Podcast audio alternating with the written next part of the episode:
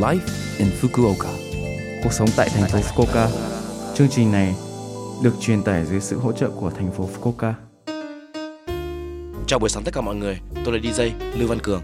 Trong chương trình này, chúng tôi sẽ cung cấp thông tin sinh hoạt và các sự kiện để mọi người có thể có thời gian vui vẻ và thoải mái ở Fukuoka. Thứ sáu hàng tuần, tôi là Lưu Văn Cường, đến từ Việt Nam, sẽ truyền tải thông tin đến với các bạn.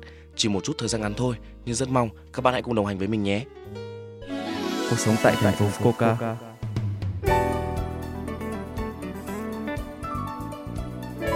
Ở Nhật Bản có phong tục dọn dẹp nhà cửa vào dịp cuối năm và trước Tết.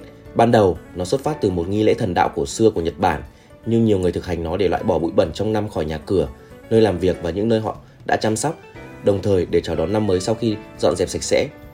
Vào tháng 12, người ta thường lên kế hoạch về thời gian, địa điểm và hoàn thành dần dần vào cuối năm. Sự thật là mọi thứ không phải lúc nào cũng diễn ra như kế hoạch và mọi thứ trở nên bận rộn sau Giáng sinh. Nhưng ngày 29, 31 và ngày 1 tháng 1 được coi là không may mắn.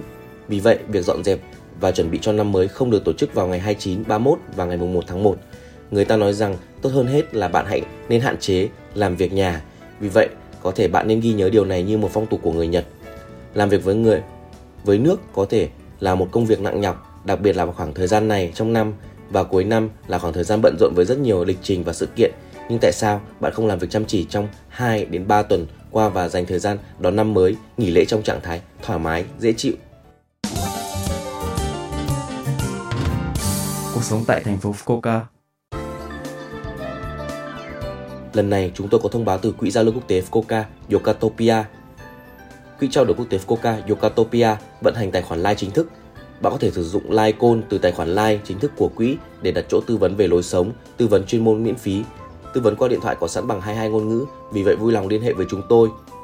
Chúng tôi cũng sử dụng chức năng Zoom của Line để gửi thông tin về các sự kiện và thông báo của tổ chức từ thành phố Fukuoka từ trang chủ của Quỹ trao đổi quốc tế Coca, Yokatopia vui lòng thêm bạn bè trên tài khoản Line chính thức của tổ chức. Chúng tôi không chấp nhận tư vấn qua Line Talk, nhưng bạn cũng có thể làm như vậy bằng cách sử dụng mẫu yêu cầu trên trang web của, của tổ chức. Nếu bạn muốn tư vấn qua văn bản, vui lòng sử dụng mẫu yêu cầu trên trang chủ của chúng tôi. Quỹ giao lưu quốc tế Coca Yokatopia sẽ đóng cửa trong 6 ngày từ thứ 6 ngày 29 tháng 12 đến thứ 4 ngày 3 tháng 1 vào năm 2024, chúng tôi sẽ mở cửa vào thứ năm ngày 4 tháng 1 từ 9 giờ sáng. Buổi tư vấn pháp luật miễn phí đầu tiên cho người nước ngoài vào năm 2024 sẽ được tổ chức vào thứ Bảy ngày 6 tháng 1. Cần phải đặt trước để được tư vấn pháp lý, vì vậy vui lòng liên hệ với chúng tôi càng sớm càng tốt nếu bạn muốn tư vấn pháp lý. Tư vấn luật sư hành chính có sẵn mà không cần đặt trước sẽ được tổ chức vào ngày Chủ nhật ngày 4 tháng 1. Để biết thêm thông tin chi tiết, vui lòng gọi điện hoặc truy cập trang web của Quỹ Quốc tế Fukuoka Yokatopia. Số điện thoại 0120 66 1799 0120 66 1799 cứ cuộc gọi là miễn phí. Quỹ giao lưu quốc tế Fukuoka Yokatopia đóng vai trò là anten lớn cho người nước ngoài sống ở thành phố Fukuoka, phổ biến nhiều thông tin và hỗ trợ cuộc sống của họ để họ có thể sống thoải mái. Xin cứ thoải mái liên lạc với chúng tôi. Đây là thông báo từ Quỹ trao đổi quốc tế Fukuoka Yokatopia. Cuộc sống tại thành phố Fukuoka